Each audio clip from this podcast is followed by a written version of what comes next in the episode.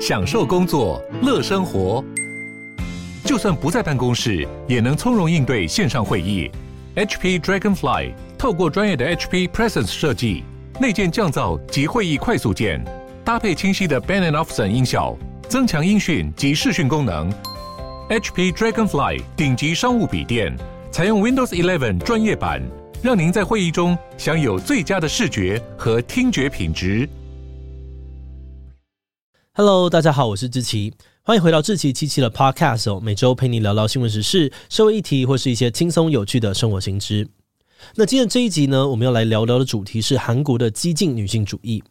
哎，是说我们平常拍照的时候，不是都会比很多手势吗？像是比耶啊、比赞之类的，不同的手势都有代表不同的意思。那现在，如果你的手刚好有空的话呢，可以试着比一下一点点的手势，就是把大拇指跟食指靠近哦，有点像在捏东西的感觉。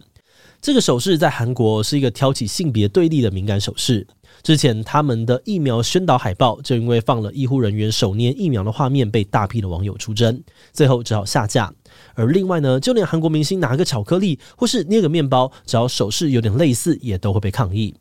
原来这个手势在韩国有代表着嘲笑男性鸡鸡小、鸡鸡只有一点点的仇恨意味，也是韩国激进女性主义团体 Megalia 所使用的主视觉。嗯，所以韩国的女性主义就是仇男才故意使用这样的手势吗？韩国的女性主义运动发展为什么感觉走得特别极端？这集就让我们一起来聊聊韩国的激进女性主义吧。不过在进入今天的节目之前，先让我们进一段工商服务时间。你每天会坐多久呢？我们团队的大家哦，工作形态大多都是坐着打电脑，一天甚至可能会坐到十个小时以上，这让大家容易觉得肩颈僵硬啊，腰酸背痛。所以有很多同事都在说，想要买一张升降桌，让自己无论站着坐着都可以工作。但电动升降桌动不动就破万的价格，总是让人买不下手。这个时候，来自丹麦的家具品牌 Mindcase 最近推出了电动升降桌 Allround Desk，可能就是你的救星。它不止外形超美哦，还有独家的侧边走线孔设计，让凌乱的线材不会堆积在桌面上。另外呢，还可以按照自己的习惯设定四组常用的高度。重点是 Allround Desk 的价格超实惠哦，万元以内还有找。现在泽泽平台上面有独家的超早鸟优惠，最低五八折起，数量有限，错过就没有了。有需要的大家赶快点击资讯栏，让升降桌解放你的肩颈还有腰椎吧。好的，那今天的工商服务时间就到这边，我们就开始进入节目的正题吧。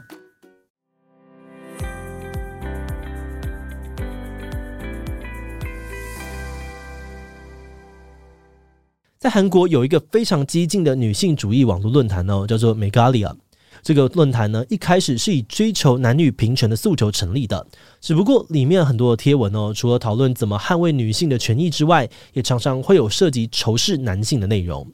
譬如说，他们会把韩国的男生叫做“韩男虫”。论坛里面呢，也曾经出现过偷拍男生上厕所的画面，甚至还有贴文哦，直接放上了男性阴茎被切断的血腥图片，还嘲笑了在韩战当中丧生的男性军人。而就像我们刚才说到的，这个论坛 logo 呢，就是那个一点点的手势，也是从嘲笑韩国男性的目的出发。因为之前在某一份统计全球男性阴茎长度的报告里面，韩国男生的鸡鸡长度呢排在最后一名哦，平均只有六点九公分。论坛里面的人就干脆用这个手势来嘲笑男生的鸡鸡很短，让很多人都觉得这个所谓的女性主义论坛，实际上面根本就是一个充满仇恨言论的仇男论坛。那除了仇男言论哦，另外一个让韩国民众很不满的点，就是呢，这个论坛里面还曾经出现过跟恋童癖有关的贴文。二零一五年的时候，曾经有一个用户发文说，他想要跟小男孩发生性行为，结果身份被公开之后呢，大家发现他的职业竟然还是一个幼儿园老师，引起了韩国社会的强烈批评。那因为这个论坛的各种争议哦，很多人就很好奇。为什么韩国的女性主义跟其他的国家比起来，好像总是特别的激进呢？到底是什么原因会让韩国出现这么极端的女性主义论坛呢？说到 Megalia 论坛会兴起哦，我们就要先讲回大概二零一五年的时候，韩国经历了一个重大传染病，就是中东呼吸症候群，简称为 MERS。那个时候呢，在韩国的社群媒体上面出现了一则新闻，讲到有个疑似感染 MERS 的韩国女生拒绝配合检疫，坚持要出国飞到香港买东西旅游，最后导致了 MERS 的扩散。那看到这种不愿意配合防疫政策的人，韩国网友们都很生气，开始用像是无概念女、让国家蒙羞的泡菜女等等的羞辱性语词来痛骂这个女生。接着呢，还把战场扩大，批评很多的韩国女生都只知道出国旅游、逛街享乐，对疾病的严重程度还有防疫问题完全没有概念。不过后来这个事件呢，被证实是个假新闻，根本就没有这件事情。啊！可是网络上面大家早就吵成一团了。事件本身是不是真的，好像也就其次，反而是网友发出的侮辱言辞，加速了韩国极端女性主义的兴起。例如，当时在韩国著名的论坛 DC Inside 的 MERS 专版上面呢，开始不断的出现一些文章，指控韩国男性常常用不实的资讯来谩骂韩国女性，并认为哦，韩国男性用泡菜女来代称韩国女性是标准的丑女行为。那这些贴文的原 po 们呢，也综合了 MERS 的名声，还有一本挪威女权小说《伊加利亚的女儿们》的名字哦，把自己称作是 Magalia 的女儿们。他们提倡哦，面对性别冲突，女性应该要透过镜像的方式，把韩国男性的这些丑女言论反射回去。用最简单的话来说呢，就是以牙还牙了。别人骂你，你就用同样的强度骂回去。他们主张女生们要把自己想象成是一面镜子，看看平常韩国男生是怎么对你的。梅高利亚的女儿们呢，就怎么样去对男生？透过性别调换，让男生们看看自己平常做的事情有多么的丑陋。所以论坛里面才开始大量的出现像是“泡菜男”啊、“韩男虫”等等的用语，来称呼那些歧视女性的男生。另外，他们也会把很多男生叫成拥有六点九公分小小生殖器的人，因为他们觉得这些男生平常也会用胸部大小来评断女性，所以现在轮到他们被评论，也只是刚好而已。嗯，但是后来因为这些谩骂的文章实在太多了，所以 DC 论坛的管理者开始管制论坛上面特定的语词使用，导致部分的用户不满，觉得论坛在限制言论自由、文字狱。所以呢，那些自称 Megalia 的女儿们就自创了新的网站 Megalia，并且使用一点点的手势来当做网站 logo，正式的开启韩国的激进女权运动时代。不过这边要稍微再补充一下，其实美高丽啊这个激进女权的论坛呢，会在 MERS 疫情的时间点出现，也不只是受到 MERS 的影响，它其实是反映了韩国社会近二十年来男女长期对立的状态。我们如果用简单的时间轴来看呢，韩国女权最重要的转捩点应该是在一九九八年，当年呢，韩国政府成立了总统直属女性特别委员会，后来这个委员会还扩大成部门，变成了专门处理女性事务的女性家族部。那这个部门呢，陆续通过了很多提升女性权益的政策，像是规定公司内部要有多少的比例是女性职员等等。不过，在韩国有很多男性对这种女性优惠的政策很感冒，他们觉得这是一种逆向歧视，根本不是性别平权。但是在政策无法改变男性的相对剥夺感又越来越严重的情况之下，他们就开始呢，把情绪抒发在网络上面。韩国乡民之间呢，开始出现各种给女性贴标签的称呼，像是狗屎女啊、大象女啊，还有卤蛇女啊、概念女等等。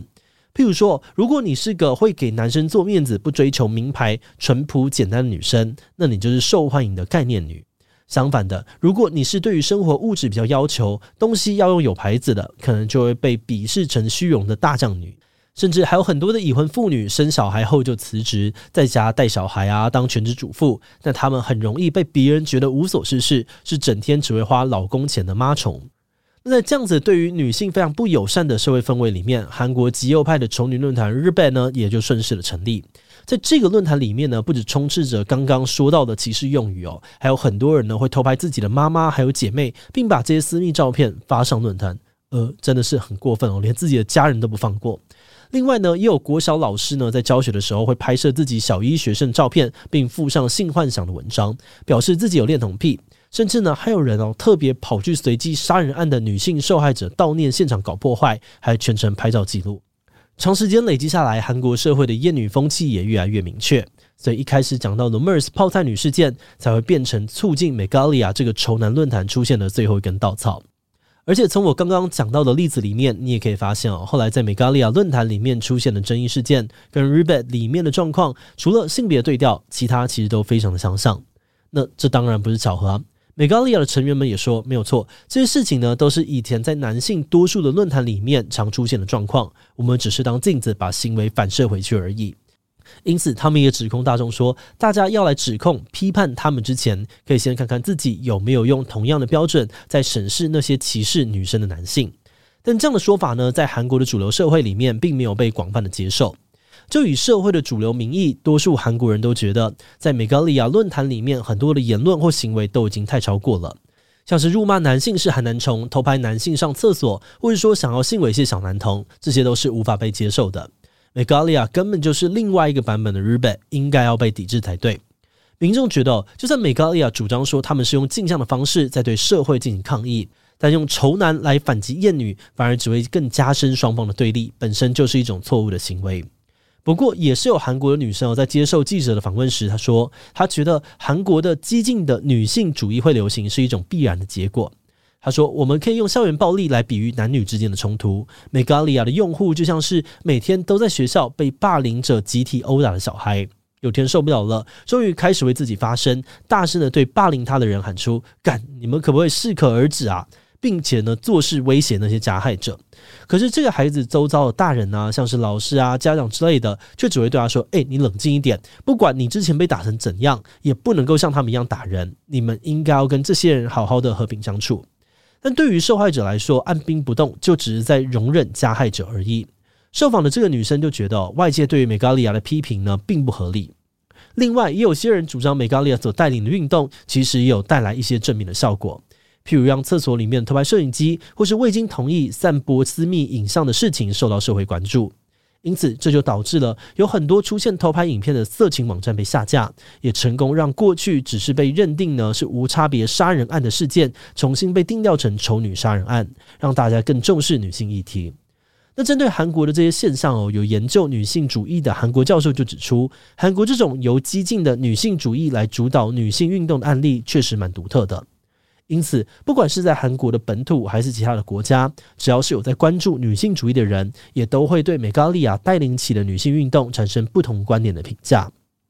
好的，那讲到这里哦，我们还可以再补充一下，其实韩国美高利亚里面呢，很多的讨论焦点都蛮接近一九七零年代在欧美兴起的激进女性主义，像是他们主张性是男人权力所在，色情会助长男性支配等等。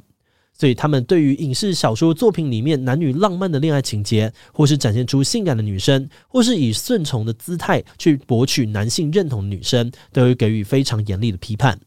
很多韩国的女团啊、女明星也都变成了美高利亚攻击的对象。实际上呢，激进女性主义哦，只是众多女性主义的其中一个派系而已。因此，也有很多的女性主义者并不认同激进女性主义的主张。甚至会觉得你说的那个女性主义才不是女性主义，造成彼此之间的分裂。不过话说回来哦，美高利亚这个论坛其实成立不到三年就消失了。其中一个导致观战的主要原因，就是因为有部分的用户太过强调女性的权益，比如说他们甚至会觉得那些跟女生结婚的男同性恋者也都是在利用女性，所以在论坛里面呢也会肉搜啊，公开男同性恋者的个人隐私，批评男同性恋者也是个韩国男宠。但这样的言论也引起了另外一群成员的不满，最后这些讨论哦演变成了激烈的争吵，导致一些比较极端的用户渐渐的转移到了其他的论坛空间，而美高利亚本身就在外部的检举加上内部的分裂之下走向了观战。只不过透过美高利亚论坛萌芽茁壮的这些激进女性主义主张，都是还是透过着其他的论坛与社会运动延续到了现在。那话说回来啊，因为各国的女性主义发展脉络都很复杂，再加上韩文对我们的节目来说也比较陌生，所以我们对于韩国女权是怎么样发展的，一直都不太熟悉。这次的主题呢，也是借助了在韩国的朋友翻译过的文章，才有办法整理出来。那在研究的过程当中，我们团队不只对于韩国女性主义的发展状况有了更多的了解，也更可以看回台湾这边去思考我们曾经出现过的台女啊母猪教现象又是怎么来的。另外，对于这种有着剧烈的对立，但在对立之中的各方立场又因为有着不同的坚持，导致分裂争吵状况，你其实也常常可以在台湾的各项社会运动里面看到。我们就观察到，在各式各样的议题里面，都会有人会主张激进一点比较容易达成目标，但也有人会说温和一点点才能够促进沟通。但到底哪种方式才可以促成我们心目中想要的改变？这个部分也是值得我们再花点时间慢慢思考的。好的，那我们今天关于韩国激进女性主义的介绍就先到这边。如果你喜欢我们的内容，可以按下最终的订阅。如果是对于这集韩国激进女性主义对我们的 Podcast 节目或是我个人有任何的疑问跟回馈，也都非常欢迎你在 Apple Podcast 上面留下五星留言哦。那今天的节目就到这边，我们就下集再见喽，拜拜。